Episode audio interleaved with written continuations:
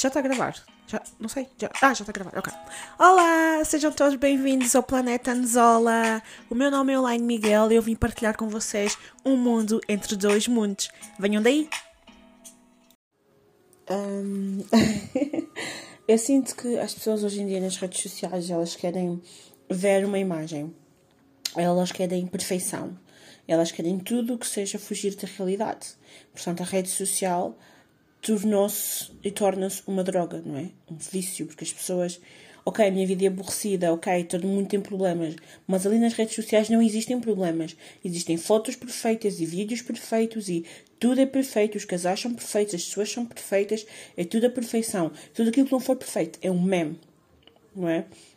Portanto, as pessoas nas redes sociais, elas não querem saber a tua vida na realidade, elas não querem saber aquilo que tu passas, elas querem saber os momentos perfeitos da tua vida, não é? Porque tu, se tu meteres uma coisa assim mais triste, ou se tu estiveres a falar mais de um, as coisas que tu sentes, as coisas que impactam na tua vida, já não vais ter tanta atenção. Mas se meteres uma fotografia de biquíni, ou se meteres uma fotografia na praia, se meteres uma fotografia de um prato, as pessoas já vão, já vais ter muitos likes, não é? Porquê? Porque as pessoas querem as pessoas vão em busca de perfeição nas redes sociais. Por isso é que as redes sociais é um vício. Por isso é que às vezes a gente fica imenso tempo a fazer scroll uh, no moral, não é? Ou no descobrir, a vermos coisas e, e nós só vemos coisas perfeitas ou memes.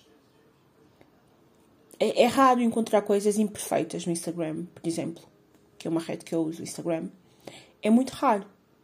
Eu, por exemplo, sigo muitas páginas que falam sobre autoajuda, e focam-se muito na necessidade das pessoas a nível emocional.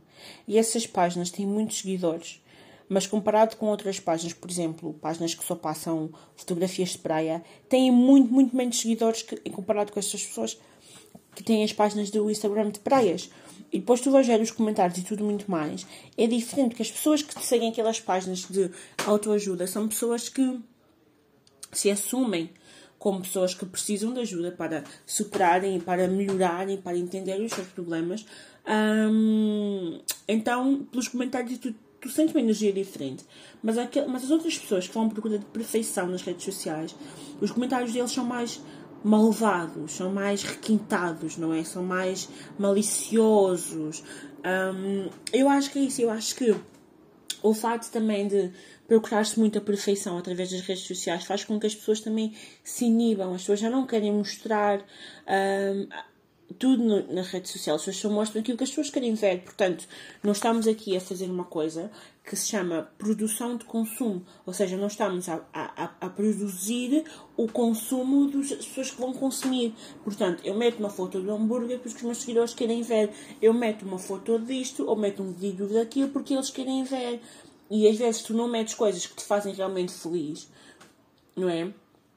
Porque tu sabes que os teus seguidores não vão ver e tu não vais ter aquilo, tu não vais ter gostos, não vais ter partilhas e não vais ter visualizações. Então, ok, porquê? Porque é mais importante, chega a ser mais importante hoje em dia, na, na, numa determinada geração, claro, mas hoje em dia chega a ser mais importante um, os likes, os gostos, as partilhas as visualizações que tu vais ter na tua rede social do que o que se passa na tua vida real.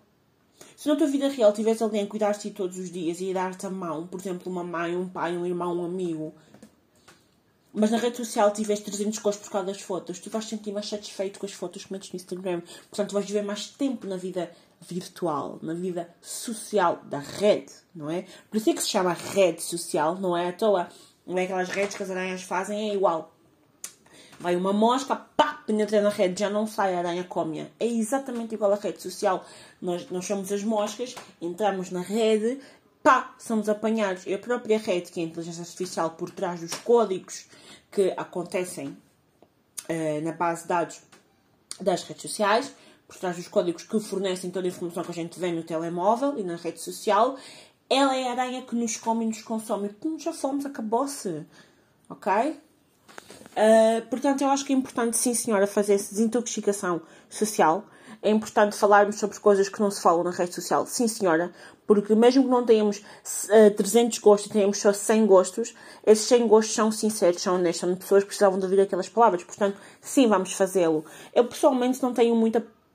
Não é, a palavra certa não é paciência. Eu não tenho energia uh, para redes sociais porque eu sinto que sugam muita energia e eu não tenho energia para isso. Eu não tenho, eu não tenho milhões de energia para serem sugadas por uma rede social. Portanto, é algo que eu não, não dou muito, muita atenção. Gosto de publicar uns vídeos e tal, para os meus amigos verem que eu estou viva e que eu estou bem. Gosto de falar com os meus amigos, gosto de fazer um post especial, mas não é uma coisa que, pá, todos os dias vou estar ali a meter. Tá, não tenho, não tenho energia para isso, não tenho energia para isso.